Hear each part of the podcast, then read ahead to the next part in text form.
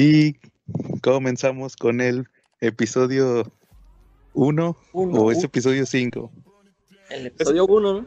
No, es el episodio 5. Bueno, ¿reboteamos o no reboteamos? no reboteamos, es el episodio 1 oficialmente.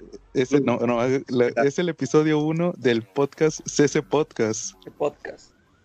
Así es, el CC Podcast. Pero no, hagan de cuenta que los, los cuatro episodios anteriores fue, fue la miniserie.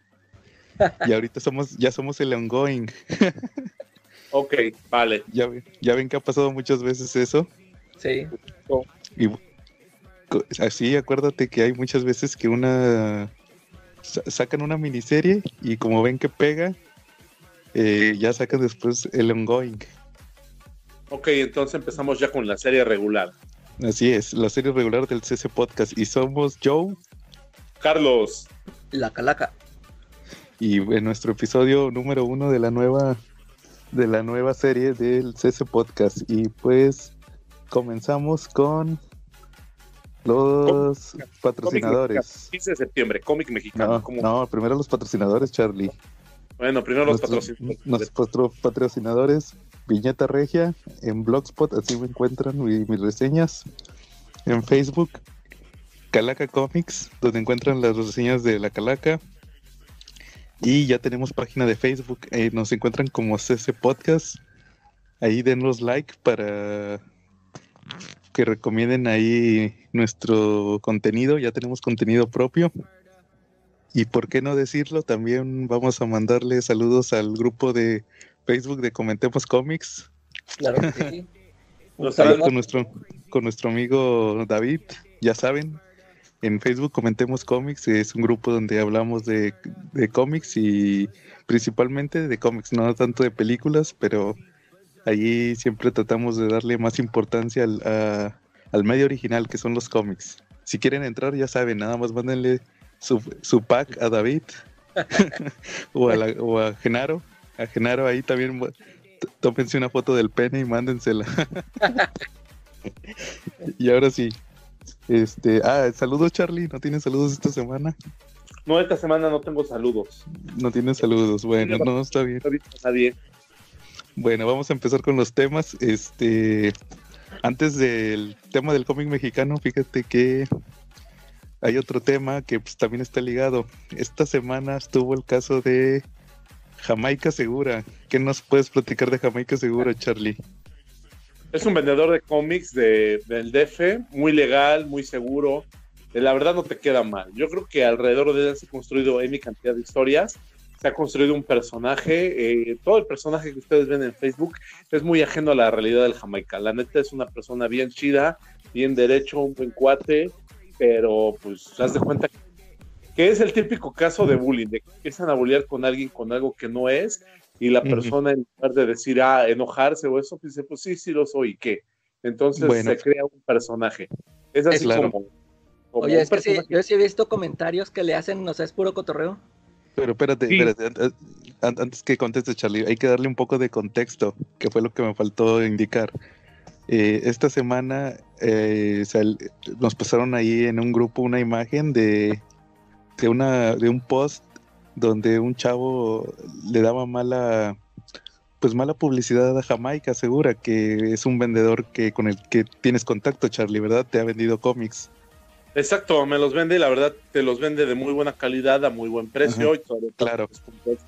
Y entonces, pues, se hace cuenta que como teníamos la referencia por ti, pues decidimos incluir este, este tema, ¿verdad? Al ser conocido tuyo y por lo que hemos escuchado de ti.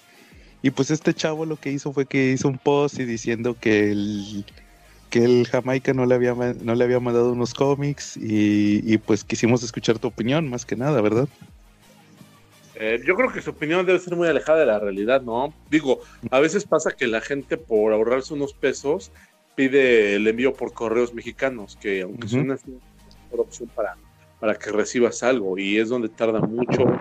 Ellos te pueden mandar, el vendedor te manda un número de guía y la página de correos no se actualiza y ves que está por otro lado o que ni siquiera ha salido y de repente ya te llega. Eso es lo que sucede, ¿no?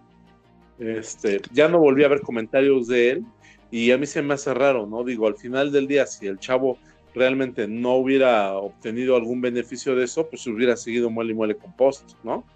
Sí, claro. Pero dices que el fuerte, por ejemplo, tú dices que el fuerte de Jamaica no es no son los envíos. No, a veces en los envíos sí se puede tardar un poquito en, darlos, porque por ejemplo le compran cinco o seis personas y él no, no acostumbra enviarlos, o sea, yo, te, yo le compro y no acostumbra, en cuanto yo le compro y cierro la transacción, no acostumbra ir a ir luego, luego, sino que él tiene un día en específico para irlos a dejar. Entonces, él sí sube sus fotos, sube sus fotos a su muro donde dice, miren, ya van todos los envíos. Y sí, la verdad, torres de envíos. Y yo digo, no lo venden un día. Yo digo que más bien lo que él hace es que pues tiene un día en específico en el cual pues va a dejar todos los pedidos de una vez. Sí, claro. Mira, de hecho, yo en lo personal, cuando vendí unos cómics, uno de los chavos que me compró me comentó que si no vendía por Mercado Libre. Entonces lo que yo hice fue que abrí una cuenta de Mercado Libre y ahí te dejan eh, vender, creo, me parece, el chavo me comentó que creo que eran 10 artículos, o sea, puedes, tú puedes vender cómics y si necesitas enviarlos, pues abres una cuenta de Mercado Libre subes un post con los cómics que vas a vender y le dices al chavo que te los va a comprar que le compre por Mercado Libre y ahí él puede pagar el envío y, y, le puedes tú poner, tú le puedes cobrar el envío al chavo porque pues obviamente te tiene que pagar eh, el, envío de lo que le vas a mandar y ahí él tiene la seguridad porque pues ya nada más puedes pedir que, que pase el camión, el camión de DHL o puedes llegar a DHL y ahí hay una mayor seguridad también. No sé si les ha tocado. Oye, igual este, dime. ¿Y ahí este Mercado Libre te cobra porque tú vendas? es lo que te, decía de los de las 10 ventas. Tengo entendido que, que las primeras 10 ventas que hagas no te cobra comisión. Ah, Entonces, por eso mismo esa, esa venta que yo hice, que fue en la... De hecho, la única vez que, que he vendido y enviado no me cobraron nada. Porque fueron 10 cosas. No, o sea, me refiero, no, no 10 cosas, sino yo hice un post. Los, si, tú subes un producto, y, o más bien tus primeras 10 ventas, esa, esos todos, todos los cómics yo los vendí como un paquete. Ah, no, no los vendí individualmente, sino de que yo hice un post donde ya estaba la foto de todos los cómics y el precio global.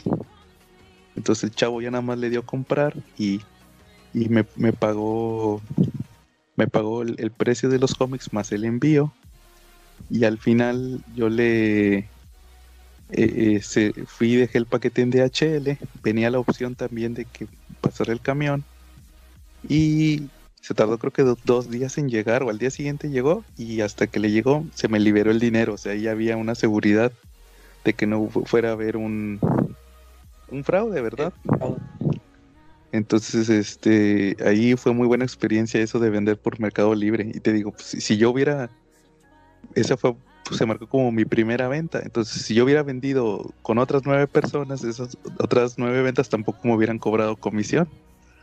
Ya hasta creo que ya después de la décima venta, ahora sí ya te empiezan a cobrar por vender en Mercado Libre. Ah, ok. Pero si es una, si es una venta muy esporádica como la que tuve yo, que te digo es la única que he tenido, ahí sí conviene. Claro. Bueno, y por ejemplo, también Charlie, yo creo que siempre va a haber, como dicen, nadie es monedita de oro. Siempre va a haber críticas. Puedes ser el, puedes tener un negocio o algo así y siempre va a haber alguien que, que se queje. O sea, no, nadie es santo de devoción de, de todo. Siempre va a haber alguien que no le guste o que no quede o que no esté conforme. O sea, al final puede ser que, que también que Jamaica, por ejemplo, tú que dices que Jamaica es muy buen vendedor, pues nosotros no tenemos la certeza de, que lo sea o no lo sea. A lo mejor así como, como puede que sea mal vendedor, como dice el chavo, también puede ser que este chavo que hizo el post sea la única experiencia mala que ha tenido Jamaica. Porque siempre puede pasar. Exacto.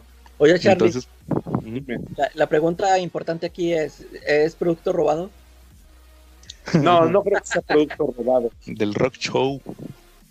No, no creo que sea producto de distribuidores. Compra en outlets muy por debajo del precio. Eh, que le venden este, muchas cosas. ya salieron de catálogo y que tienen o tenerlas en bodega y perder el dinero y que se les suba o venderlas a mayoría, ¿no? Entonces, él tiene contactos así medio boludo. Claro, Charlie. Cosas así de robo, dime. Ah, por ejemplo, aprovechando, aprovechando que ya tenemos podcast propios sin patrocinadores y sin ataduras, yo les quería platicar algo ahorita que comentaron lo del cómic robado. Ya ven que allá en, en, la Ciudad de México, pues se habla mucho del rock show y de sus cómics supuestamente robados, ¿verdad? Porque no podemos asegurarlo. Igual, este, saludos de Efecto Hulk. Nuestro amigo de Efecto Hulk. No creo que nos oiga, pero bueno. Entonces, este, no sé si les platiqué que acá en, acá en Monterrey también empezó a llegar un fenómeno parecido. Hace unos meses. No, platicado. ¿Qué pasa? ¿Venden cómics por debajo del precio? Sí. ¿Cómo no pasa eso? Me, tocó ver, me tocó ver, me tocó ver gente que vende en grupos por muy por debajo del, del precio. Por ejemplo, por decirte, el cómic de el de Depredador. El, el, ya ves que estuvieron sacando los tomos de Depredador, los tomos de Alien, eh, los hardcovers que ahorita ya se la bañan con precios de 400 pesos. Me tocó verlos en 200, 150. Órale. Y, y, y pues ahí me tocó hablar con, con las personas estas que hacen eso. Y pues se veía que eran que eran gente que no sabía ni qué onda, o sea, o sea, son vendedores que no son fanáticos, o sea, no sé cómo le hicieron ellos para conseguirlos y pues ya nada más lo que quisieron hacer fue venderlos. Sí, no sé cómo estuvo ahí. ¿Y no compraste tú nada? Sí. Ahora sí que, ahora sí que, este, aporté al crimen, chavo. Por eso te decía que. Crimen, igual y no sé, es un stock, ¿no? De piezas ahí. Sí, pero eran cómics muy nuevos. Ah, pues entonces quién sabe cómo los consiguieron. Sí, como a la semana de que había salido. No, pues entonces, ya, ves que, te dicen que, bueno, es un rumor que dicen que en realidad mucho de ese cómic robado en realidad no es robado. Bueno, sí es robado, pero no, no tal cual hurtado, sino de que son son copias hechas de más. Porque, por ejemplo... la, misma imprenta los hace... Sí, dicen que es eso, pero a mí lo que me sorprendió fue que llegara hasta acá a Monterrey. Costará, costeará el envío. O sea, como, o sea yo no creo que la imprenta desde la Ciudad de México mande los cómics hasta Monterrey y los dé tan baratos. O sea, tienes un costo por el flete. Por eso me llamó la atención, pero ya nunca pude sacar información es uno de los grandes misterios del tercer milenio. sí, no los tenemos, bueno, pues eh, igual hay que darle seguimiento al caso de, tu amigo Jamaica a ver qué pasa. ¿Algún otro tema que quieran platicar? ¿Algo? A ver, yo voy a comentar de un cómic que leí. A ver, claro. Este, ¿no han leído ustedes un cómic que se llama Criminal de Ed Brubaker? Ah, sí, bueno, eh, ahorita platico de eso son series, yo, bueno, yo nada más he leído una serie, son series, cada uno diferente, ¿verdad? O sea, no, no salen los mismos personajes siempre. Tengo entendido que es, así es. A ver, no sé si quieras ahondar más en, eso. Yo, es que yo nada más lo conocí así de nombre. Esta que, la que leí me llamó la atención por la que, no sé si ya la leíste, es la de, ¿cómo se llama? Last of the Innocents. Ah, esa sí, fíjate que esa historia es bien curiosa. ¿Sabes quién me la recomendó? David. David. Sí, yo también este, yo la escuché en un podcast y también nada más por eso lo quise leer, por la premisa, por lo que, que es este son los personajes de Archie, ¿no? De Archie. ¿Tú has escuchado de ese cómic, Charlie? No, no he escuchado de él. A ver, platíquenme. Mira, mira, bueno, ahorita que eh, Calaca indague un poco más, nada más te voy a dar un poco de contexto. Criminal es una serie de Ed Brubaker, independiente. Ed, Ed Brubaker, el que escribió Capitán América y otros tantos cómics. Entonces, como lo indica el título, Criminal, tengo entendido, yo nada más he leído la que estamos platicando, la de Age of, Innocence, pero tengo entendido que son historias son miniseries y cada miniserie es una historia como de crimen diferente. Es como policíaca, ¿no, no Calaca? Sí, sí, sí, sí. Entonces, hace yo unos, hace unos meses yo hice, ustedes recordarán cuando hice mi reseña del cómic de Archie 1941. Sí. Entonces, este, nuestro amigo David, el administrador de Comentemos Comics, me recomendó, me recomendó ese cómic que si yo lo había leído. Entonces, pues yo le dije, no, ni siquiera sabía yo que existía esa serie. Y me dijo, no, mira que te recomiendo la de Age of Innocence, porque tiene que ver con Archie. Entonces, este, ya nada más para que Calaca nos platique un poco más, la premisa, Carlos, es que es Archie eh, adulto. O sea, es un Archie ya adulto que se, se casó con una de las chicas y entonces su vida, su vida ya de adulto es, ya es muy diferente a como era en, en su juventud, que era todo rosa, así como presentaban los cómics de, Archie hasta hace, que serán? Unos 10 años, cuando era, pues, era el cómic ñoño. Entonces, pues... Nosotros cuando se adulto. Claro, ya es un adulto así, todo deprimido, todo deprimido. Y pues su vida, su vida es bien triste. Y, pues más o menos si quieres ahorita indagamos un poco más. No sé si quieres comentar algo de Calaca. Sí, mira, este, eh, a, ustedes, por ejemplo, si les gustó Riverdale, la serie. Fíjate que la primera temporada me gustó, eh, pues, y la segunda ya no me gustó tanto, pero como quiera se me hizo interesante. Sí, fue una, variación interesante. Fue una variación interesante de la serie de arte, ¿no? Este, también ahí vimos que dejó de ser un personaje adolescente rosa para, y lo alcanzaron muchos problemas reales, ¿no? Sí, claro. Fíjate, esa fue la, diferencia, por ejemplo, a mí la, esa serie de Riverdale a mí no me gustó. Eh, yo nada más vi el primer episodio y creo que no lo terminé de ver. Pero sí, no lo terminé de ver, como que, ah, como que los, no, no, me gustó ver a Archie así, así que andaban en pandillas, no sé Sí, no, porque son, como, son hijos de familiares de, de pandillas o gangsters, o sea, no, no me creía ver a Jughead así como malote o no sé. Sí, claro. Y acá en el cómic, lo que puso bueno, porque de hecho no es, ya ves que, o sea, son personajes basados en Archie, ¿verdad?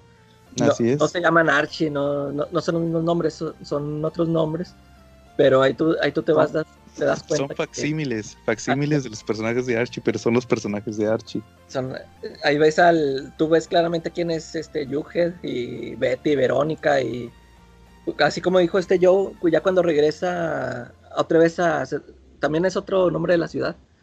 Sí. Se encuentra con, sus antiguos amigos. Con este. Yo, yo nada más me sé los nombres como los traducían en español. Yo casi ah, no los yo En, inglés. Sí, eh, hablan, español, hablan cochino español.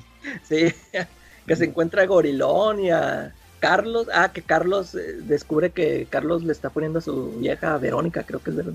Sí, ahí se llamaba Félix. Félix, saludos Félix. era feliz. Sí, pero le decían Félix, Porque acuérdate que a Verónica en inglés le decían Ronnie. Eh. Ronnie, acá es Félix. Saludos, Félix, el mejor amigo de Charlie. Ah, no, bueno, pues, pues, ya le quemaste, ya le quemaste la premisa aquí a, Carlos. ¿Quieres que te spoilemos algo, Charlie, del primer número? Este, no, yo creo que mejor lo voy a leer. Sí, léela, está, está, muy interesante, esa sí me, sí me gustó. Sí, pero bueno, eh, no, te, no te voy a quemar tanto de la historia, más, más que nada la premisa. Lo que te decía, o sea, son las primeras, voy a quemarte las primeras cinco páginas para decirte. Haz de cuenta que, que este Charlie, Archie se casó con, con Verónica Ajá. y se fueron a vivir a la ciudad. Entonces, este, por X razón que no me, hace si no me acuerdo, tienen que regresar a Riverdale, o sea, a la contraparte de Riverdale. Y ahí se da cuenta que, que, pues que todos sus amigos ya no son así inocentones, ya todos son adultos y tienen, unos son drogadictos y otros, Así, y él, su vida es bien miserable porque, por ejemplo, como dijo la calaca, a esta Verónica, de hecho, y lo, lo chistoso de este cómic es que te ponen entre las páginas, te ponen páginas en el presente y páginas en el pasado. Y las páginas en el pasado las dibujan como cómics de Archie. Entonces ahí te, ahí te explican, eh, hacen un, un recuerdo de, de, Archie y Carlos peleándose por Verónica en el pasado, cuando eran inocentones. Y, y, ya cuando te ponen en el presente, pues resulta que Verónica engaña a, Archie, está casado con Archie y lo, lo, engaña con, con este Carlos, con que en inglés se llama Reggie. Con Félix ahí llamado, ¿no? Sí, ahí la chava se llama Félix. Félix le dicen, pero es porque es Felicity, no se llama Verónica. Ok.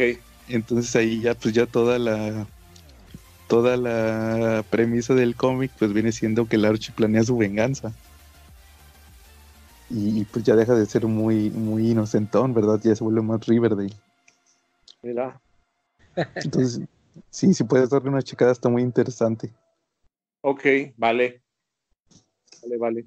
Sí, yo creo que, Y hablando de chicadas, digo, está un poquito fuera de los temas, pero igual es algo interesante. ¿Ya vieron la película de eso? Sí, ya la vi. ¿Qué les pareció? ¿Tú no la viste, Adrián? no, nada más he visto la primera parte. La uno, pues mira, en mi opinión, tampoco spoileando mucho, yo creo que sí quedó. ¿Sí la viste, Charlie?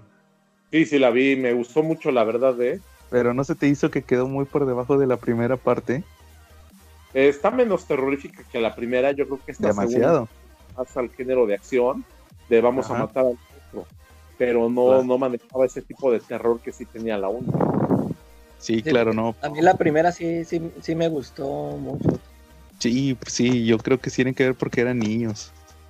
La primera tuvo detalles muy interesantes, no sé si llegaron a ver que el payaso se les aparecía en diversas ocasiones sin que ellos se dieran cuenta. De repente hay escenas donde hay, un, hay una escena donde están los niños con sus bicicletas en una pared y regados en una pared y de repente en el transcurso de los diálogos aparece un graffiti de payaso pegado en la pared y luego se vuelve a desaparecer. Y tiene la primera parte. Fíjate que algo que no me gustó de la secuela es que no manejaron mucho el tema de la ciudad en sí la ciudad también estaba infectada. La ciudad en el... yo no he leído... ¿Ustedes han leído el libro de eso? Mm, sí. ¿Sí tú sí lo leíste, Calaca, todo? Sí, yo sí lo leí. sí. Yo, leí. ¿Tantas páginas? Son como mil. ¿Más de mil? ¿Cómo de mil, no? Eh, yo, creo, yo, creo, yo creo que me chuté unas 400. Fíjate que es un pendiente que tengo. ¿Pero por qué lo dejaste de leer? ¿Te aburrió o, nada más? No, nada más se me... Por, no por por aburrimiento, sino por falta de tiempo. Te digo, ya, ya lo tenía bien avanzado y luego de repente se me atravesaron unas cosas de la chamba y lo dejé. Y lo he querido retomar, pero, pero ya por... Siempre me da flojera por lo mismo de que, ay, ¿qué tal si ya se me olvidó todo? Tengo que volverlo a empezar. Sí, en cuanto a eso tienes toda la razón, la ciudad está infectada. Digo, ahí tenemos que entender que estamos jugando con mitos de Stephen King, donde él menciona, pues, dos, menciona un ser que creó dos seres, ¿no? Que son la tortuga y el Pennywise. ¿Y si sale, si sale la tortuga en la película? No. Eh, salen figuras de tortuga. Salen figuras de tortugas, la producción fue muy cuidadosa en cuanto, a, en cuanto a poner tortugas. Hay una escena en la escuela donde uno de los miembros del club de los perdedores entra y el arquitecto precisamente y ve una y hay una tortuga hay una tortuga de juguete. Ahí. No, es una tortuga disecada. Ajá, una tortuga disecada. De hecho, en la, en la 1 sale un Lego, este, Georgie, el hermano de, ¿cómo se llamaba el niño? Georgie, el niño que se come en el del barquito. Sí, en su cuarto, en su cuarto tenía un Lego de, tortuga. Exacto. Eh. Fíjate que tengo entendido que en el libro el que les dice cómo derrotar a eso es, es la tortuga, ¿no? En una visión.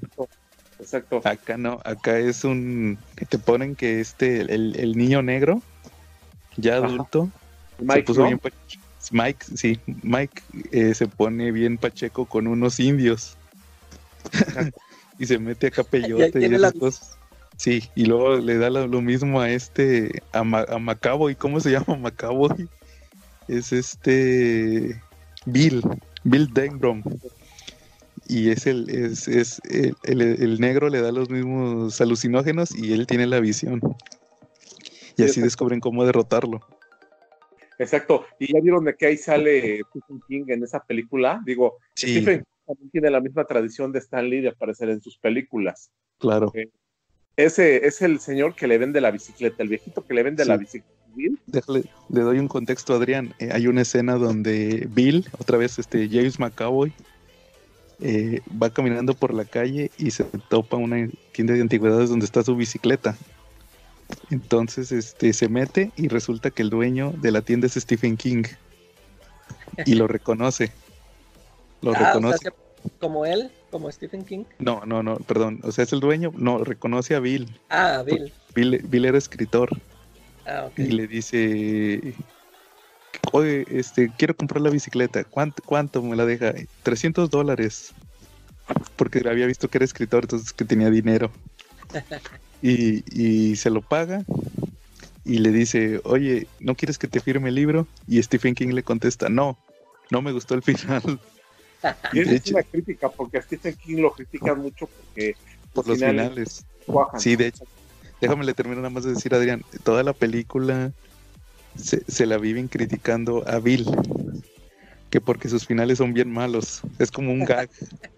Sí. Entonces, ya que el mismo, que el propio Stephen King que se lo dijera, es un, es bien metatextual ese mensaje. Así es. Entonces, dices que te gustó, Charlie. Sí, a mí me gustó mucho. Eh, yo creo que eh. ya no fue tanto de género de terror, yo la pondría más bien en el género de acción porque claro. fue como de una aventura, ¿no? De matar a un monstruo.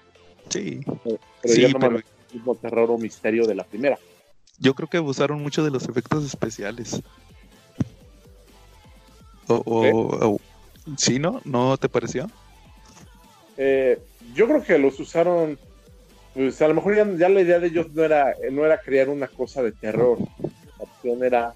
Pues ya no había misterio, ¿no? Ya el único misterio era cómo matar al, al payaso, ¿no? Cómo matar a, a Pennywise, ¿no? Ese era, esa Entonces, pues ya no, ya no existía el misterio, ya no existía el mismo terror que, ¿no? A lo mejor y, hubieran utilizado poquito más para dar más miedo Pennywise, cómo para poseer al payaso.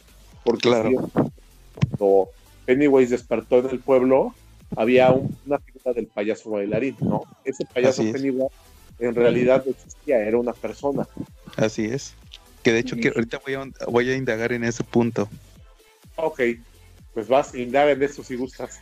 Ah, claro, mira, entonces yo, para comentarle también a Adrián, hay una escena, Adrián, ¿tú viste la película, la de los 90? Sí, sí, sí, la vi en VHS. ¿Te acuerdas de la escena, la escena cuando Beverly, Beverly va a ver la casa donde vivía, que se encuentra una viejita? Sí. Que de hecho esa escena sale en los trailers, en, los trailers de la nueva.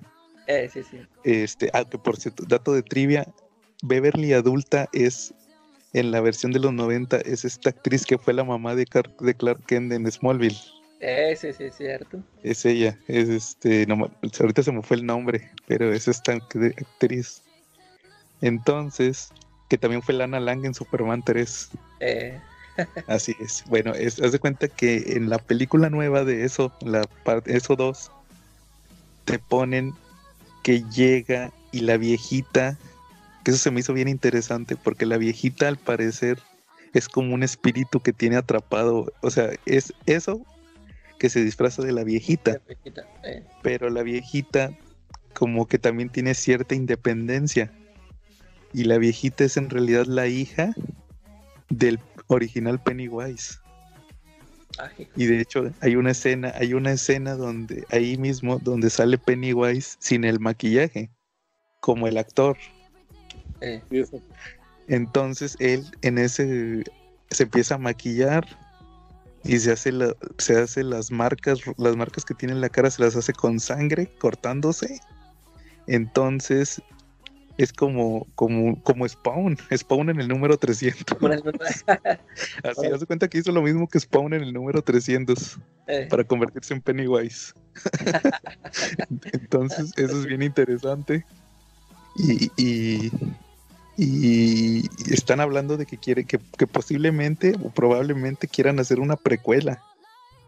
Y a mí se me hizo bien interesante que, oye, a lo mejor sí está muy choteado eso de sacar una precuela para sacar dinero, pero estaría interesante que agarraran la, historia del Pennywise original. Yo creo que sí. a, lo mejor, a lo mejor va a escribir primero la novela, ¿no? Para sacar más ganas. Sí, quién sabe. pero bueno, no, fíjate que sí me gustó, pero, pero tuvo sus detalles la película. Comparándola con la primera, sí se queda corta. Con la primera, pero la, la del reboot. Eh, del reboot. Sí, la, primera parte, la de los niños, esa sí, sí fue muchísimo, a mi, parecer fue muchísimo mejor, o a lo mejor es que es otro género. Puede ser cualquiera de los dos. ¿Y Igual... qué opinas de la tendencia de Stephen King de utilizar el estado de Maine para sus libros? Digo, pues, no es la primera vez que lo utiliza. En varios libros de Stephen King hemos visto cómo utiliza ese estado y también Derry aparece varias veces en sus libros, tanto en La Torre Oscura como en otros libros, aparece también ese, esas, ese pueblo. Pues yo creo que más que nada es construir su universo. El que aparezcan en varios es construir su universo y que sea siempre en Maine, pues eso ya depende de él, pues porque creo que es de ese estado. ¿Y ustedes se han leído más libros de él? De Stephen King, eh, creo que no, realmente de Stephen King, creo que no he leído nada más y eso. eso. Sí, yo, también nada más he leído la de eso y todo lo demás puras películas. Sí, igual yo. Yo siento que es que de repente sí es un poquito denso, ¿no? De repente sí la para comprar a Stephen King, porque son libros de más de mil páginas, ¿no? Sí. Oye, Chapi, terminarlo, ¿no? ¿Tú, sí leíste la de la Torre Oscura, el libro? Este, no, pero he platicado con amigos que sí la han leído. Incluso ellos me han comentado como curiosidad que salen los perdedores en algunos libros de ellos. Mike, Sí, que están conectados, que todo el universo de Stephen King está conectado. Que salen los perdedores en los otros libros que tienen menciones, que algunas veces también sale Pennywise, que hay un libro donde unos extraterrestres este, están ahí en, están ahí en Maine y pasan por Derrill y en Derrill un extraterrestre de los malos tiene un payaso que lo está riendo en esa ciudad. Ahí sale Pennywise. Oye, pues los extraterrestres también son de otra novela, ¿no? sí, se llama, Dream, se llama Dreamcatcher. Que, que, tiene un cameo, exacto, y tiene un cameo Pennywise en ese libro también. ¿Quieren que les cuente una anécdota de ese libro? ¿De Dreamcatcher? Sí, una vez me lo pidieron para un reporte en la secundaria. y fue el libro, lo encontré así bien barato y lo compré. Nada más para. Y me puse a ver la película. me puse a ver la película y de eso escribí mi reporte y ya nada más el libro lo llevaba para que pensaran que lo había leído. ¿Y, no le cambió mucho? ¿Cómo? ¿Y si es igual el libro a la película o No, no sé, nunca lo leí. Porque, por ejemplo, la película y el libro de estos son diferentes. Ah, claro. Y las dos versiones, de hecho, son diferentes. La versión antigua y la nueva de Pennywise. De hecho, la nueva es, una, es un payaso que está más ad hoc a la, a la versión original del libro. La, primera, la primera película de Pennywise, no, el payaso no se parece tanto al del libro. Sí, la versión de Tim Curry. Pero algo verdaderamente triste es que el pobre Edward nunca se salva en ninguna versión, ¿verdad? Sí, este, sí, Eddie. Eddie Krabscap. Sí, siempre muere. Sí, es lo malo. Lo único que hacen es variar cómo lo matan, ¿no? Así es. Siempre lo mata la araña. Exacto. Y es curioso que Eddie le tiene mucho miedo a las arañas. Así es. Y, y, y, sí sabían que el chavito que hace de Eddie es el que sale de Shazam de, de Freddy Freeman. Este, no. no yo, ni he visto la de Shazam. No has visto Shazam. Haz cuenta que Freddy Freeman es ese chavito. El que es Eddie, el niño que le tiene, el de la mamá gorda, el que se rompe el brazo. Él, él fue Freddy Freeman en la película de Shazam. Oiga, y se saben el detalle, un detalle escabroso, que en ninguna de las películas de IT, este, la primera parte, de la primera parte que se hicieron, hizo nunca en la película, porque si no se hubieran ido muchos rangos hacia arriba. Este, en el libro Beverly eh, tiene un gambán con todos los de la legión de los, con toda la pandilla de los perdedores, precisamente para darles algo que siempre recordaran, porque ese era el origen de, ese era el origen por el cual ellos se podían volver a encontrar siempre, porque sabían que por el tema de Pennywise iban a terminar perdiendo los recuerdos de lo que estaba pasando, iban a quedar muy nebulosos, entonces ella opta porque su primera vez sea, sea con todos los perdedores. Claro. No. fíjate que yo una de las dos películas. No, pero fíjate que yo tengo entendido que el director original que escogieron para la película, si tú miras, creo que si tú miras la, la de eso uno, la de los niños, al final cuando sale quién escribió el guion, sale un nombre de un japonés, es un director de cine japonés. Él iba a ser el, el director original de la película, pero tuvo diferencias creativas con el estudio y al final escogieron a este, ¿cómo se llama? Andy Muschietti. Exacto. Es el director. Entonces es, es un caso muy parecido al de Edgar Wright con la película de Ant-Man. No sé si se, sepan ese caso que la iba a dirigir, la iba a dirigir, ubicas a Edgar Wright, tú, Carlos. Este, no, pero dime. E, es el director de hizo película hizo la película de Scott Pilgrim, no sé si la ubicas, que a mí a mí no me gusta esa película. Ah, sí, sí, esa sí Scott Pilgrim hizo la de Shaun of the Dead, la de esta aunque fue muy famosa hace un par de años, la del chavo que manejaba el carro. ¿Cómo se llamaba? ¿No se acuerdan? Mm. La de. Ay, ¿cómo se llamaba esta película? De un chavo que maneja un carro. Que según que es. Este Baby. ¿Cómo se llamaba? Ah, Baby, sí, creo que. Bueno. La película se llamaba. Baby Driver. Baby Driver. ¿No la viste, Charlie? No, no la he visto. Eh, bueno, este director de cine es como que muy independiente. Él escribió, él desarrolló prácticamente toda la película de Ant-Man, la, original. La tenía escribiendo desde 2006, desde antes de, Iron Man. De hecho, querían que esa originalmente iba a ser la primera película del MCU, Ant-Man. Y al, final lo corrieron. Y, y, pusieron otro director, el director que fue de la película de Ant-Man. Pero si tú miras la película de Ant-Man, al final sale cuando salen los créditos del guion sale Edgar Wright, que fue este director. Entonces, en el mismo caso, en la de eso, fue este director japonés el que originalmente escribió el guion. Ya después hubo otros que le metieron mano, pero como quiera le dieron el crédito como escritor. Y dicen que este director japonés sí metió, la, sí metió en el guion lo de la orgía. Uy, malditos sean. Yo se la quería ver. y al final, este, no, pues lo, lo corrieron. Pues sí, un tema, un tema de dinero sin duda, ¿no? Porque eso les hubiera reducido ampliamente el público, ¿no? Claro, sí, igual hubiera tenido mala publicidad. Sí, exacto. Que la chavita, la chavita de, la chavita que es de Beverly Niña se me hace muy guapa. Sí, por eso. Hashtag cochinote. ¿Ustedes han visto más trabajos de esa chavita? No. Eh, no ella salió, fíjense que es otro, otro tema relacionado con cómics. Esta, ubican a Amy Adams. Sí. La actriz que hace de Luisa Lane en las películas de DC. Sí. ella, ella, salió, hizo una miniserie en HBO de, en un libro. Y se cuenta que la versión adulta era Amy Adams y la versión niña de repente tenía recuerdos de cuando era niña y esa la, esa la versión de ella niña es esta chavita la que es de Beverly. Pues sí, sí le pega. Sí, y también salió hizo una película de esta un personaje de ¿Cómo se llama este personaje que es una detective Nancy Drew? Es un personaje gringo de novelas, que es una como niña detective, que es así pelirroja y ella hizo una película para la televisión de Nancy Drew. Como que se agarró mucha, hizo mucha, agarró mucha fama la chavita por eso. Eh. Bueno, bueno, yo, ¿algo más que quieran platicar de eso? Eh, no, la verdad, muy recomendable. Digo, claro. Película que les va a provocar mucho miedo, pero sí los va a entretener. es buena, es palomera, está entretenida, ¿no? Yo sí la veré otra vez, fácil. Yo también, fíjense que qué bueno que tocaste el tema de eso, porque yo también les traigo un tema parecido.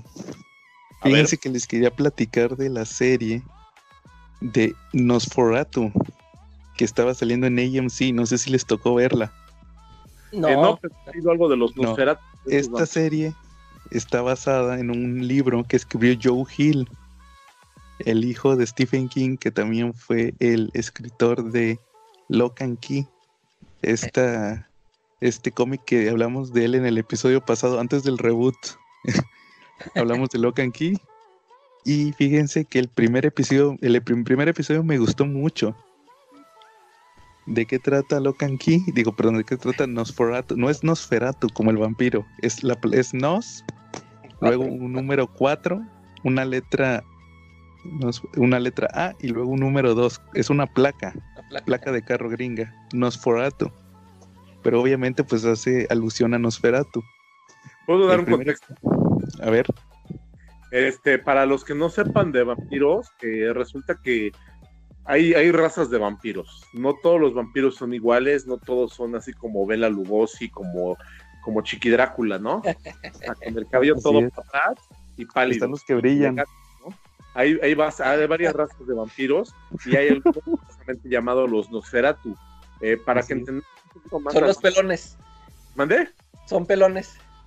Exacto, los Nosferatu son más parecidos a los vampiros que salen en Silent Slot, también de Stephen King, libro y película, y también son parecidos a los del pueblo de 28 días de oscuridad. Esos son Nosferatu. Esos son los Nosferatus típicos. Muy pálidos, muy largos, delgados, uñas largas. Con cara, de rata. ¿Mandé? Con cara de rata. Exacto, cadavéricos totalmente. Así es. Y ves un Chiqui Drácula, no es un Nosferatu. ¿Sale? Ahora sí ya vamos. Bueno, no, nada más les quería platicar que vi el primer episodio y la serie se me hizo muy chida en ese primer episodio. ¿De qué va la, de qué va la premisa? Pues es, una, es un viejito que va manejando un Rolls Royce que, que secuestra niños. Entonces los mete al... Tiene un ayudante que es desechable el ayudante, o sea, puede ser cualquier persona. Y, y secuestra a los niños. Y cuando lleva a los niños en el carro, entre más los tenga en el carro, los niños empiezan a ser viejitos. Los niños empiezan a ser viejitos y él conductor, el viejito se empieza a ser joven. Entonces al final resulta que el viejito es en realidad, yo no me había dado cuenta porque estaba todo maquillado de viejito, pero ya cuando por fin rejuvenece resulta que es Zachary Quinto. No sé si lo ubican, el, Spock eh. joven. Eh, sí, sí. Spock joven que también salió en la serie de Heroes, era el villano. ¿Cómo se llamaba? Sylar, Sylar. Sí, él, ese, el que robaba poderes. Entonces resulta que se me hizo muy chingona la premisa, pero sale también una chavita que tiene, sale una chavita que tiene poderes que a ella se le aparece un puente. No sé si se, acuerdan, ¿se acuerdan de la película de Beetlejuice? Sí. ¿Se acuerdan cómo se mueren Alec Baldwin y Gina Davis? ¿Cómo se murieron? Iban atravesando como un puente de madera. Ajá. En un carro, como un, un puente cobertizo. Eh. Haz de cuenta que a esta chavita se le aparece donde, donde cuando, cuando se estresa, se le aparece un puente como esos y ella lo atraviesa en su moto y cuando lo atraviesa, ella puede encontrar cosas. Por ejemplo, que si, si quiere encontrar a su mamá, atraviesa el puente y, y el puente la deja donde esté su mamá. Entonces, haz de cuenta que eh, pues no tiene mucho que ver con el asunto del vampiro, pero ya el, primer episodio se me hace muy chingón. Pero después vi, vi los siguientes dos episodios y ya se, ah, se vuelve una porquería la serie. Oh. porque ya sale otra chavita, sale otra chavita y pues el vampiro, el bueno, entre comillas vampiro, pues parecía que era un vampiro y en realidad aparece otra chavita que es una medium y le dice que no, que sabes qué es que tenemos habilidades. Y este, el del carro, también tiene habilidades, o sea, no son, no, es un vampiro, son como, como la clásica de gente con poderes. Eh. Y yo, uy, se escuchaba con ganas la premisa de que era un vampiro. Eh. Pero también otro dato interesante es que Joe Hill, en la, por lo menos en la serie, le metieron dos referencias chingonas. Ahí, haz de cuenta que usa un mapa mágico. Usa un mapa mágico para, para guiarse en el carro. Y cuando abre el mapa aparece una parte que dice Circo de Pennywise. Mira. Ahí es una referencia a su jefe. Eh. Y es el mapa, les digo, es el, es el mapa de Estados Unidos. Y, en, y más o menos por el área de Massachusetts aparece también Lovecraft. Pero oh. no, no hace tanta alusión a Lovecraft, el autor, sino a Lovecraft, Massachusetts, que es donde, donde ocurre Lock and Key, que eh. también lo escribió, que lo escribió también Joe Hill. Entonces decía, ah, qué chingón, una referencia a Stephen King y una referencia a, a, este, a, Lock and Key. Sí, la neta estuvo, estuvo bien, pero te digo, ya al final la serie me decepcionó y ya no la, ya no la terminé de ver. ¿Y cuánto oh, lleva? ¿Lleva varias temporadas ya? Es una temporada de 10 capítulos. Ah, Oye, pero los anuncios de AMC prometían, ¿no? Se sí, se veían muy chingones. Se veía que sí iba a estar de miedo. O sea, no la veas solo, te vas a arrepentir de lo que. No, no, la verdad no. No, ya eso se pierde, se pierde, se pierde desde el primer capítulo. Se vuelve una serie de esas de las típicas series tipo Harry Potter, de que cada chavito tiene una habilidad especial. Sí, entonces ya todos eran mutantes, por decirte. y yo, un club de los perdedores, un club de los perdedores con poderes todos. Claro. No, pero el chiste es que este Zachary Quinto no era It. Era este. Era en realidad otro, otro mutante, era Magneto, haz de cuenta. Pero no, la premisa de cuando, si, si, hubiera sido vampiro hubiera estado muy chingona. La neta no le recomiendo la serie. Yo sí, el primer capítulo prometía y ya los demás me decepcionaron. Ok, entonces pues no, la vean. No, Bueno, muy bien. Era, era lo que les quería platicar esta semana. Y bueno, este pasando otra vez al cómic, porque ya hablamos un poco de cómic. A ver, Charlie, querías platicar el Justice League de Snyder, me decías. ¿Tu experiencia con ese cómic? No me gustó, jamás pensé que lo diría, pero no me gustó el cómic, de verdad. Pocas veces lo digo. ¿Pero qué no te gustó? Los ritmos, está muy pesado, está muy lento. Eh, te habla de una, de una trama muy rebuscada. Generalmente cuando me encuentro con tramas muy rebuscadas, ah. eh, al final tienen mucha simpleza. Oye, es que eh, Scott Snyder siempre escribe así sus cómics, ¿no? Muy, muy palabrudos, muy, mucho rollo. A mí por eso casi no me gustó su Batman, mucho rollo. Sí, pero también lo, el Justice League, el Justice League de, de, de, Scott Snyder también depende mucho de Metal. Si no leíste Metal y no leíste No Justice, la miniserie de No Justice, también no le entiendes. Oh. ¿Cuál, ¿Cuál es la premisa de cuál es la premisa de su Justice League? Bueno, yo sí leí el primer arco. ¿Cuál es la premisa? A mí, sí me gustó. Pero como les digo, es muy rebuscado, tienes que haber leído lo anterior. ¿De qué va la premisa? Pues que en metal, al final, spoiler, la Justice League descompuso, descompuso una fuerza que está eh, más allá del universo que se llama la fuente. La fuente, no sé cómo la, cómo la tradujeron, Charlie. yo la conozco como la Source. Aquí, te decir cómo la tradujeron en español, en cochino español, dirían ustedes. Aquí tengo precisamente el cómic. Eh, la edición, la verdad, me parece impecable. No tengo problema con Creo que fue un acierto. La nueva manera están ahora publicando los cómics. Este, tanto a nivel precio, ¿eh? 139 pesos por un arco completo, la verdad está genial, ¿eh? De siete números. Sí, exacto. La verdad es que es un muy buen precio. Eh, y pues en los primeros, en la primera, primera página, vemos cómo va un meteorito, ¿vale? Así es. Y ese meteorito pasa por donde está la Liga de la Justicia del Futuro, este, hacia el pasado con el montón. Y en el pasado está pasando al mismo, al mismo tiempo en muchos lados. Exacto, con Kamandi también y en el presente. Y lo traducen como... Yo me imagino que debe de ser como la fuente. Así, esa es la traducción más literal. Pero, pero la fuente. La fuente, bueno, mira, ahí les va la premisa. Lo transmiten no, como la... No, la totalidad es el meteorito. Ok. Mira, ahí les va, ahí les va la premisa. A ver. En, en Metal, en el final de Metal para derrotar a, a, Barbatos, el demonio, el demonio que acosaba a Batman, Tuvieron, que usar el décimo metal, sí. que es un metal que se usaba con la imaginación, una, una mamada así. algo tipo Morrison. Sí, pero haz de cuenta, si conocen el noveno, el Night Metal, que es el que usa Hawkman. Sí, pues ellos usaron, ellos usan el décimo, el, el, décimo, dicen el, décimo metal. Y este, según que era el poder de los sueños, una jalada así.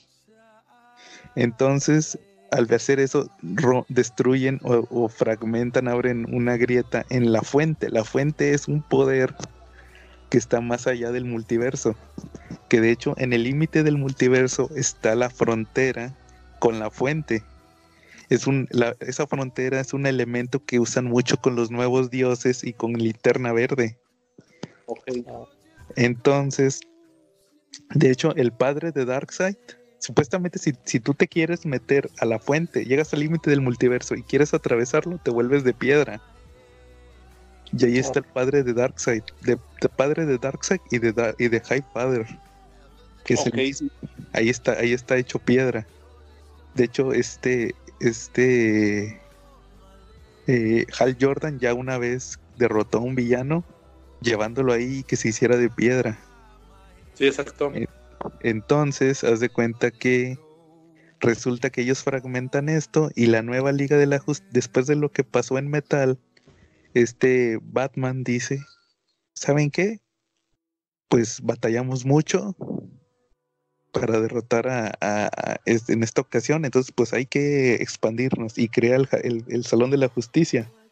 Y ya en, en, este crea el Salón de la Justicia y recluta muchos superhéroes para la Liga de la Justicia, porque pues desde Nuevo 52 era nada más 7. Y no, ahora sí, ¿sabes qué? Vamos a organizarnos, vamos a tener varios equipos. Y, resulta que reclutan a, a Chicalcón, a John Stewart, linterna verde, y al, al marciano, a Martian Manhunter. Exacto. Oye, un dato de trivia para todos, o una cosa que a muchos nostálgicos sí les va a gustar. Si vieron la serie de los superamigos, ahí van, a ver, ahí van a ver el Salón de la Justicia. Es exactamente el mismo diseño. Si ustedes son nostálgicos que vieron la caricatura de los superamigos, lean esta serie porque ahí sale ese Salón de la Justicia. Bueno, bueno, bueno, Charlie, pero también te tengo que platicar otra cosa. Ver, dato de trivia, el, tu, dato de trivia es Chaborruco Power. Exacto. pero mi dato de trivia es Millennial Power. A ver, dime esa alineación con el marciano, con Chica y con, con John Stewart es la alineación. Es la, alineación de la Liga de la Justicia de Bruce Team. Órale. Sí, sí, exacto. También por eso las caricaturas del Teamverso le llamaban, ¿no? Teamverse. Sí, del Teamverse es la Liga de la Justicia Ilimitada.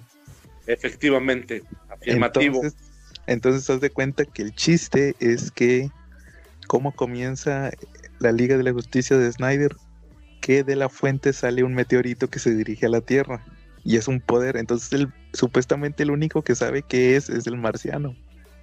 Y el marciano le llama al meteorito la totalidad, por eso el arco se llama la totalidad. Entonces resulta que no saben, el primer número se trata de que va a llegar el meteorito y no saben si destruirlo o dejarlo que llegue. Al final prefieren que llegue pero también resulta que el ex Luthor anda detrás del meteorito. Entonces, este, de eso se vuelve. Y, el ex Luthor junta, ahora sí, también de, la, de los super amigos, él junta a la, a la, a la Legion of Doom, que vienen siendo los villanos. Y supuestamente aquí te ponen al ex Luthor bien poderoso, que ya tiene un plan acá para todo. Y se vuelve, está interesante, pero como dices, también es muy cansado de leer. A mí se me hizo muy cansado de leer ese primer arco. Sí, un spoiler, podemos aventarnos un spoiler. Sí, claro, sí, claro. Ok, bajo su propio riesgo, tápense los oídos, spoiler en 3, 2, 1. Y ustedes les gustó el Batman que ríe, ahí sale. Sí. Y tiene una participación en esa serie. Y el Batman que ríe, para los que no leen cómics, es simplemente Batman en, en otra realidad. Él mata al Joker. Y al matar al Joker, el Joker trae un virus que lo infecta y Batman se vuelve el Joker. Entonces cambia su informe, le pone picos a su. se hace un visor con picos y tiene por ahí unos Robins que son vampiros. Es una versión. Se vuelve. Se vuelve Pinhead, el de, el de ¿cómo se llama esta película? Racer. Racer. pero Batman, pero Batman Joker. Exacto. Oigan, ya ahorita están anunciando muchas historias que tienen que ver con eso, ¿no? Del, ¿cómo le llaman? El multiverso oscuro o algo así. Que van a sacar varias historias de que la muerte de Superman y Nightfall y Black Knight, pero como que en ese multiverso, no sé cómo. Sí, es que cuando es que cuando cuando Snyder sacó Metal, él creó este multiverso oscuro donde hay muchas tierras corruptas. Eh. Y entonces, este, pues yo creo que se va a tratar de que, de que son versiones de esas historias que pasaron en esos universos. Así es. Pero bueno, yo creo que sí, sí, yo creo que con que chequen los primeros números ahí ya, si, si les gusta, continúen, si no, pues no, no es lo suyo, el Justice League de Snyder. Yo apenas voy a leerle el de Metal. Eh, a ver qué me, a ver qué me parece y a ver si sigo leyendo los demás. Muy bien, y bueno, yo creo que ahora sí pasamos a nuestro tema principal, que va a ser como hoy es 15 de septiembre, quedan 5 minutos del 15 de septiembre, ya creo que AMLO ya dio el grito. Sí, ya. vamos a... va la mitad del grito ahorita. Ah, bueno, entonces pues vamos a hablar de cómics mexicanos. Ok. tema sugerido por Charlie, entonces a ver Charlie. Ok, ¿qué tenemos por el cómic mexicano? Eh, para mí lo más interesante que ha tenido el cómic mexicano y que pues ya no tiene casi presencia en estos días, tristemente. Eh, tenemos que empezó con historias, con cómics, con publicaciones como Pepín, como Chamaco, en los 40, 50, ¿no? y luego de ahí este, sacaron, sacaron en los 60s y 70s editoriales como Maxise, estuvieron publicando reimpresiones del cómic americano, pero básicamente en cuanto a cómics mexicanos se reducía pues, a números como El Pantera, como Fantomas, como Familia Burrón, que es de los más antiguos, no precisamente. ¿no? ¿Ustedes han leído algún ejemplar de Fantomas, de la Familia Burrón, del Pantera? Fíjate que a mí me tocó leer Fantomas en un, en un caso bien curioso. A ver. Hace unos años se murió el creador de Fantomas, de la versión mexicana de Fantomas, del cómic. Y resulta que este creador tuvo un, conflicto legal con el dueño de Editorial Beat, Manelik de la Parra, que es el papá de Mane de la Parra, el actor, un güey que ahí canta, que hace los anuncios de Vitaloy. Tome nuestro, nuestro patrocinador, Vitaloy, hecho de 100% aloy. Entonces, supuestamente Beat tenía los derechos de publicación de Fantomas en los noventas. ¿Mm? Después, después de la época dorada de Fantomas, Beat compró los derechos y publicó Fantomas, pero era una versión bien fumada. De hecho, hasta dibujaron unos, unos números tipo Jim Lee.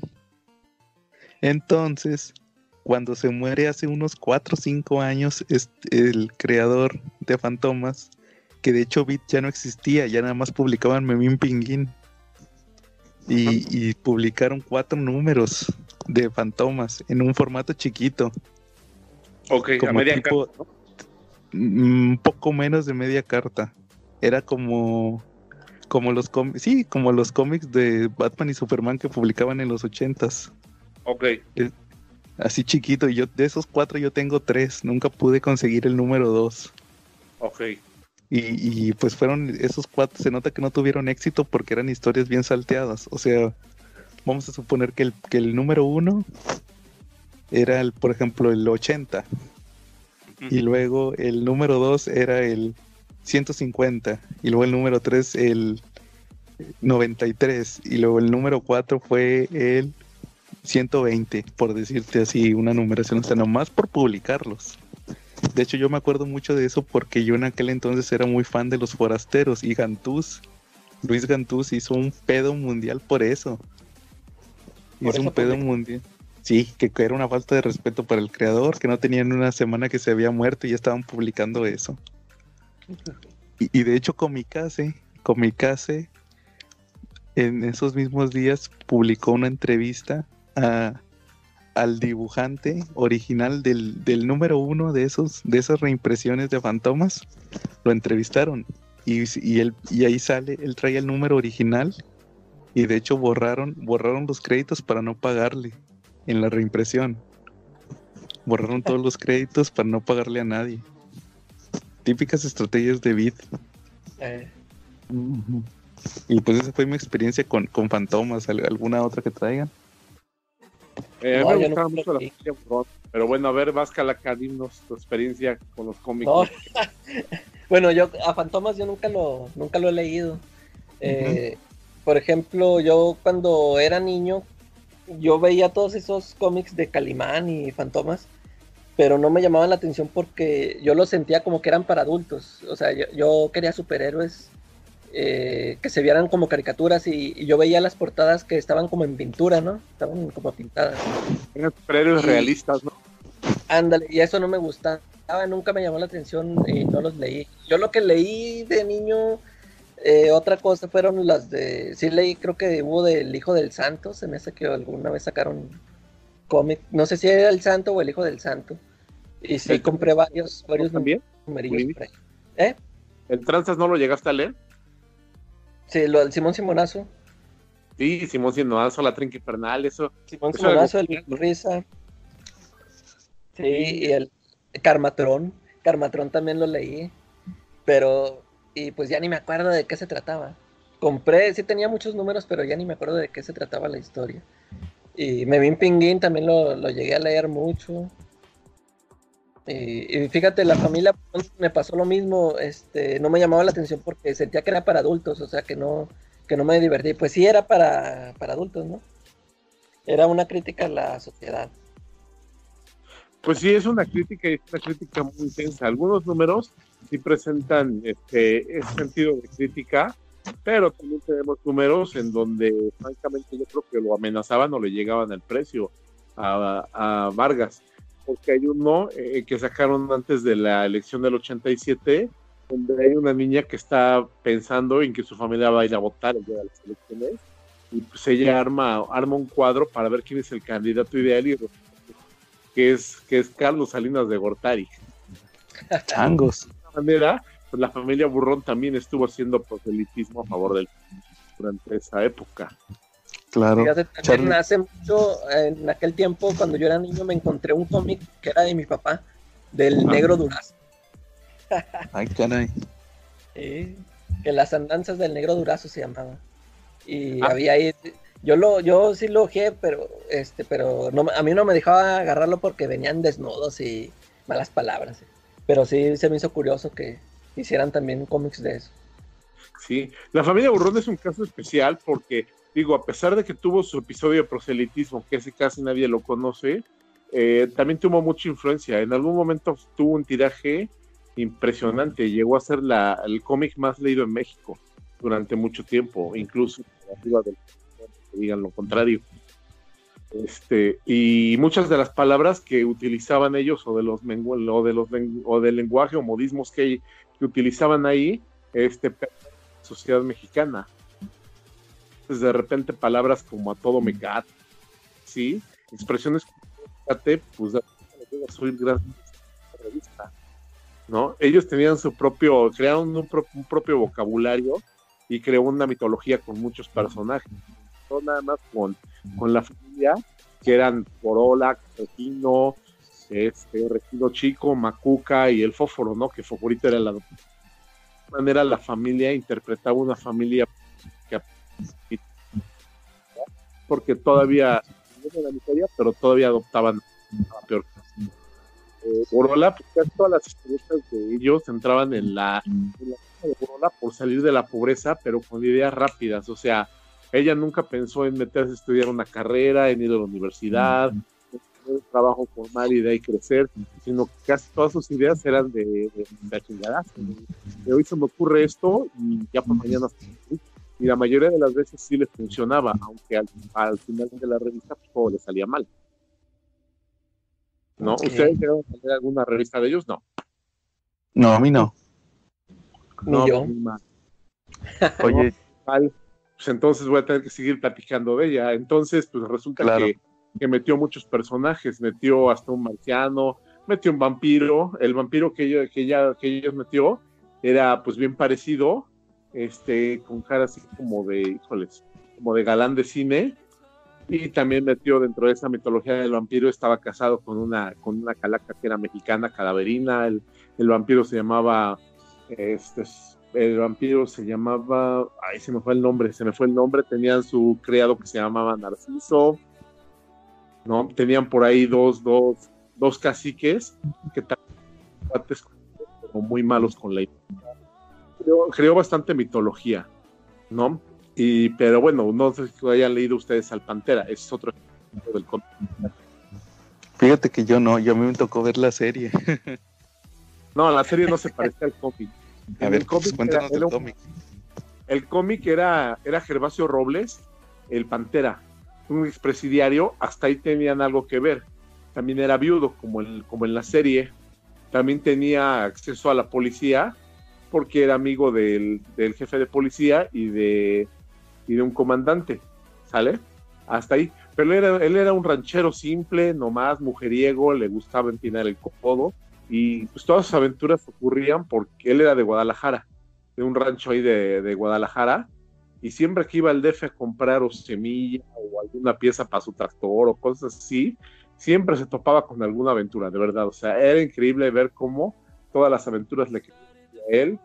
Eh, tenía por ahí su compadre, que con Chile, era un taxista que manejaba un bochito este, gordito, de bigote cantinflesco, este chaparrito, con esposa y con tres, tres, creo, gorditos todos.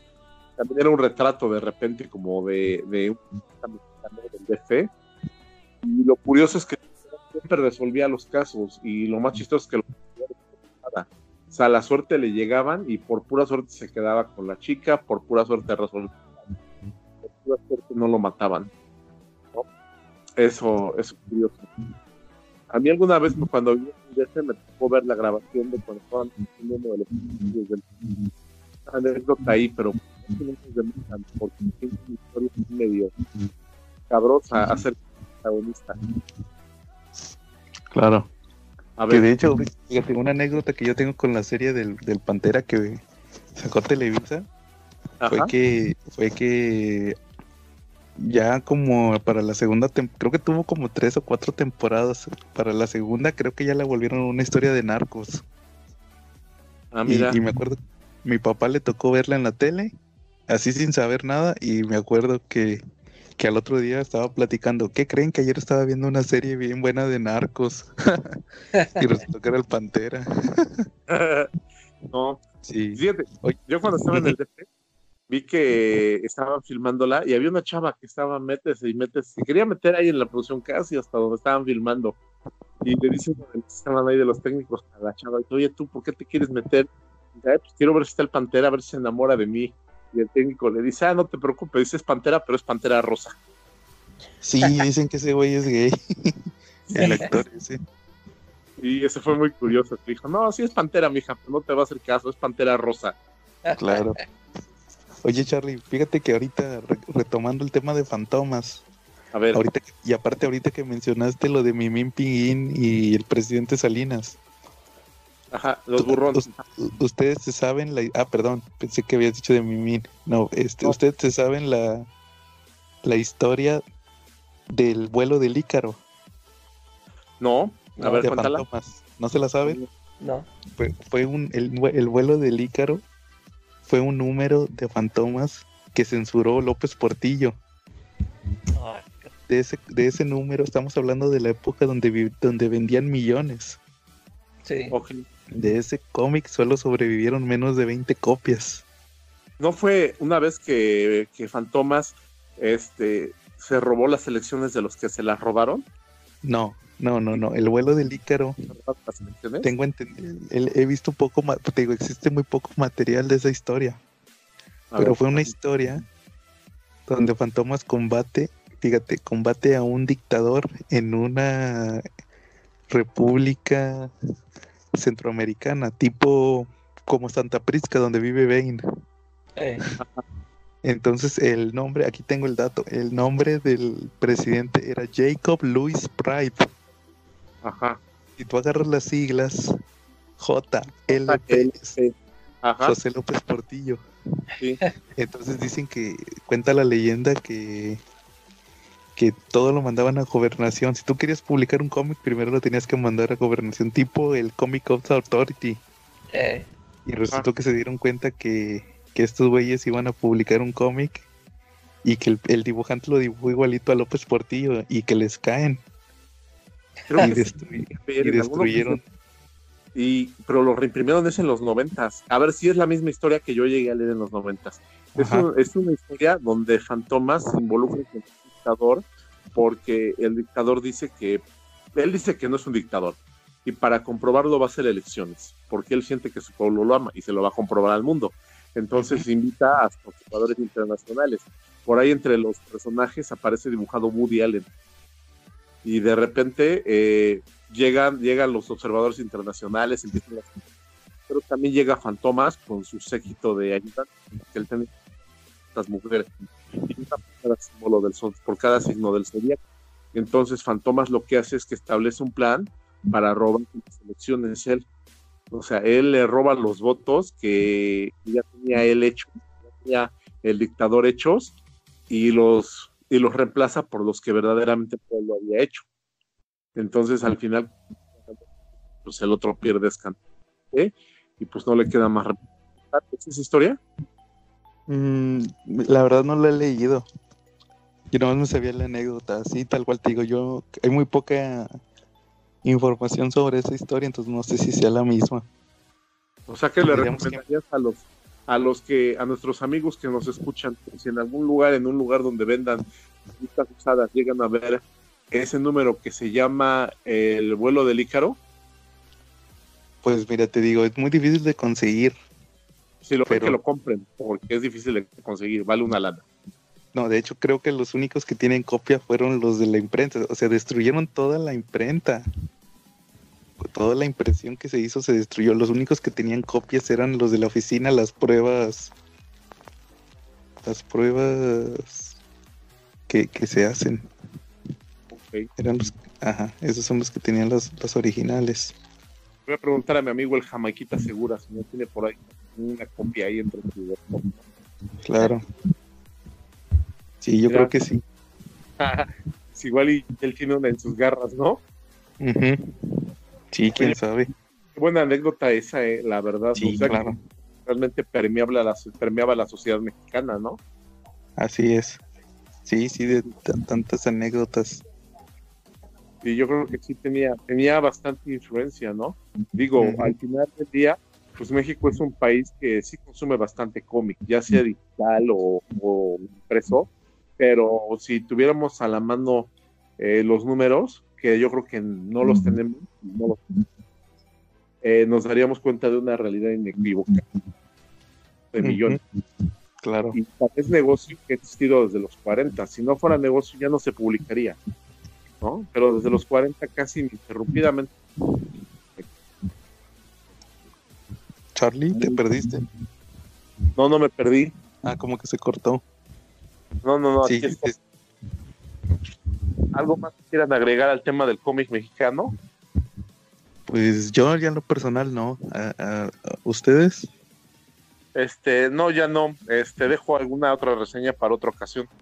Claro, muy bien. Si quieren ya para terminar por lo pronto este episodio, ¿cómo ven si contamos nuestro otro tema que habíamos preparado? Pero pues mejor vamos a cortarlo a, una historia eh, habíamos comentado historias de terror, pero que nos hayan pasado con algún cómic, no historias de terror en los cómics, sino situaciones de verdadero terror que nos hayan pasado referentes con algún cómic, ya sea al comprarlo o al cuidarlo. No sé si a ustedes les ha pasado algo de eso. Este, no, a Al comprarlo, no. No, pero por ejemplo, Charlie, tú alguna vez platicaste que se te mojaron unos cómics. Ah, historia de terror de esa. Yo pensé en algo así como que fui a comprar un cómic y... Y se te apareció un fantasma. No, no, no, no, yo me refiero a eso. Fui al puesto de revistas y dije, ay, no mames, nomás era una caseta abandonada o algo así. No, fue lo que yo me imaginé, perdón, ando todo viajado. Este, me ha pasado, digo, alguna ocasión me pasó que tenía cómics en unas cajas de cartón y resulta que la serie de la a mi departamento y trapearon, pero creo que lavaron y se mojaron todos los cómics. No te imaginas lo que sufrí cuando.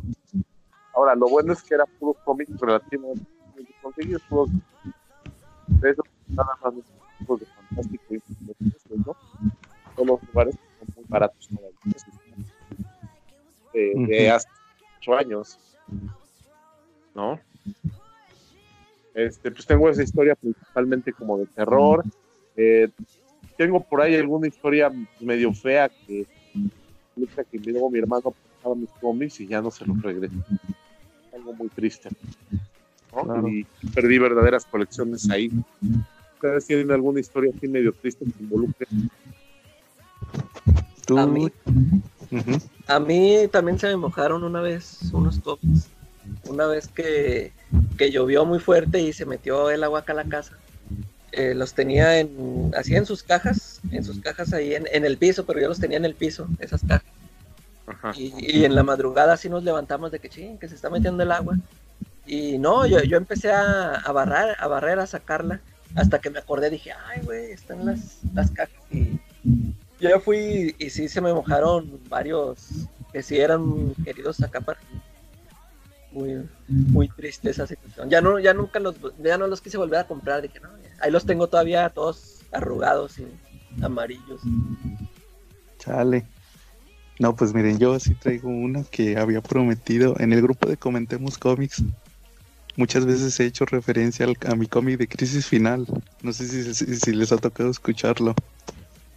sí, ya se ha escuchado que lo mencionan. a ver, Ahí les va la anécdota que prometí algún día contarla en Comentemos Cómics, pero no, va a ser exclusiva del podcast. bueno, ahí les va la historia del, del Crisis Final.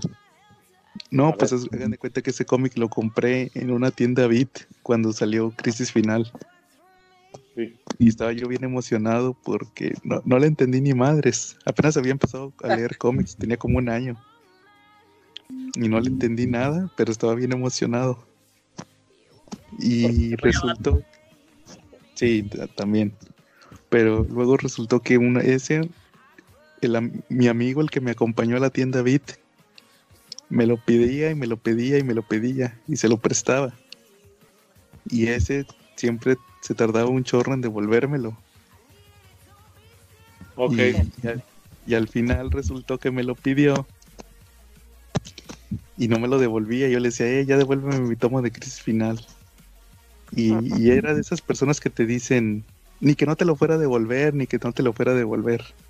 Ajá, se enojaba. Sí, se hizo loco nunca me lo devolvió. De hecho, eh, la amistad la perdí con ese cuate porque me debía, le hice el favor de comprarle unos mangas y, y se los entregué y me dijo, fíjate que, era un amigo cercano, o sea, hasta eso, no cualquier fulano. Y resultó que le compré unos mangas, los de One Punch Man cuando los empezó a sacar Panini. Y resultó que se los, se lo, eran como tres, o sea, fueron como 200 pesos, o sea, tampoco fue mucho. Y me dice, sí, este, al rato te deposito. Y, y porque no según que no traía dinero en ese rato, entonces yo pues, pues, por ser mi amigo le dije, sí, no hay pedo. Y, y nunca me, de hecho nunca me los pagó. Se hizo loco. Y yo le decía, y fíjate que, que, esa época eh, fue una época bien difícil porque yo, yo todavía no acababa de, salir de la escuela y todavía no tenía un jale, pues traía jales de estudiante, de estudiante de practicante. Eh. Entonces, pues yo batallaba más o menos para, para comprar mis cómics, o sea, tenía que juntar feria y, y, esos 200 pesos, aunque pues eran 200 pesos, pero pues sí los ocupaba. Y, y, nunca me los pagó. Y siempre me decía, eh, ni, que te ni que no te los fuera a pagar, ni que no te los fuera a pagar. Siempre me decía eso. Hasta que un día ya lo mandé, lo mandé a la chingada y ya nunca me pagó. Y se quedó con mi tomo de crisis final. y, y, hace como un año, el año pasado lo compré la versión gringa en, en un Amazon Prime Day. Lo encontré barato y lo compré. Y luego creo que hasta viene expandido, ¿no? Eh, sí, pero fíjate que no, no, no tanto. Por ejemplo, el tomo de Beat, el tomo de Beat trae la, la serie de Crisis Final y los números de Superman donde pelea con, donde Superman se llaman Superman Beyond. Eh. que es donde pelea con el con el con un demonio monitor o algo así pelea. Eh. Y el de el gringo trae eso mismo, pero también trae los de Batman, de cuando se muere Batman. Sí.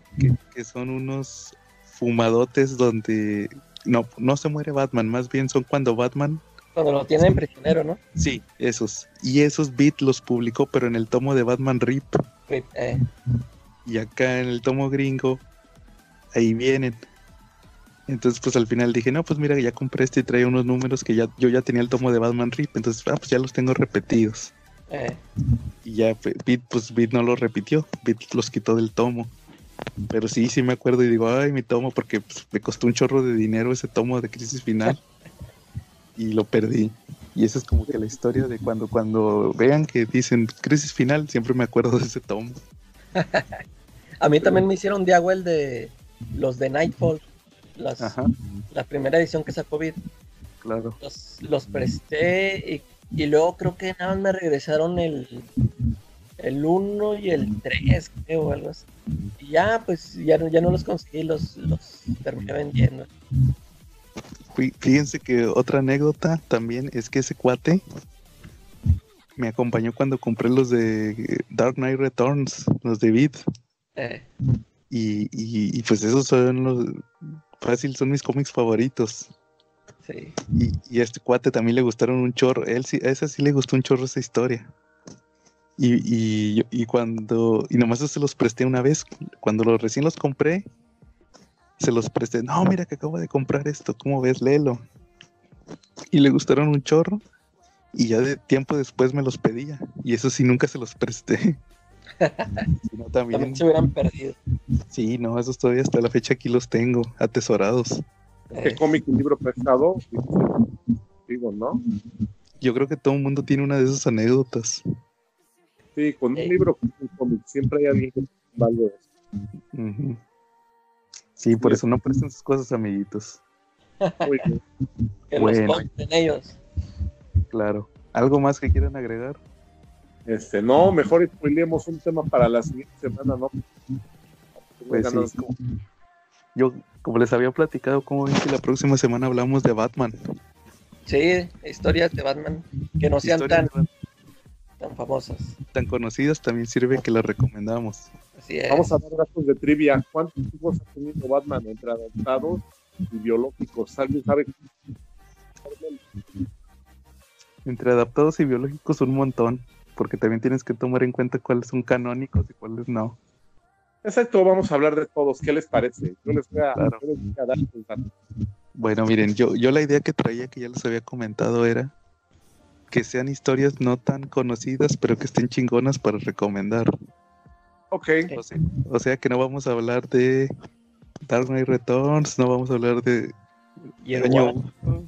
de Hosh, de las más famosas igual, igual no tan conocidas, pero que estén chingonas y, se puedan recomendar y sobre todo pues que expandan la mitología o que den una buena anécdota de Batman, igual con datos de trivia.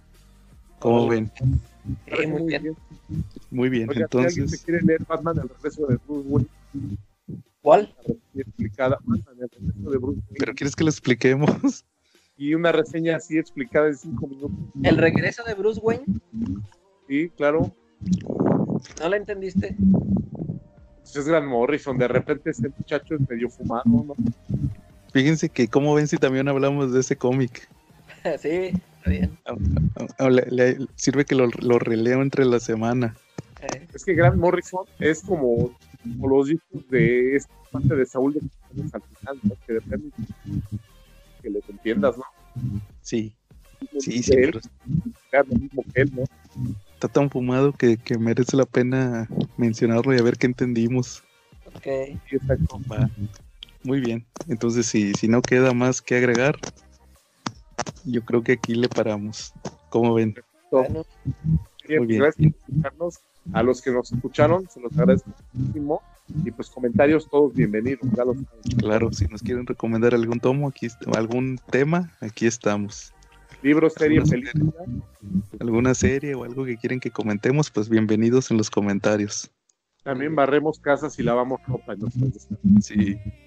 Y este fue el episodio 1 del podcast de CC Podcast. El CC pueden ser muchas cosas. Pueden ser los comicuates, Calaca Comics, los comicracks. todo menos comentemos cómics. bueno, muy bien. Entonces, entonces este, aquí estuvimos Joe, Carlos y la Calaca. Muy bien, nos vemos en la próxima. Gracias.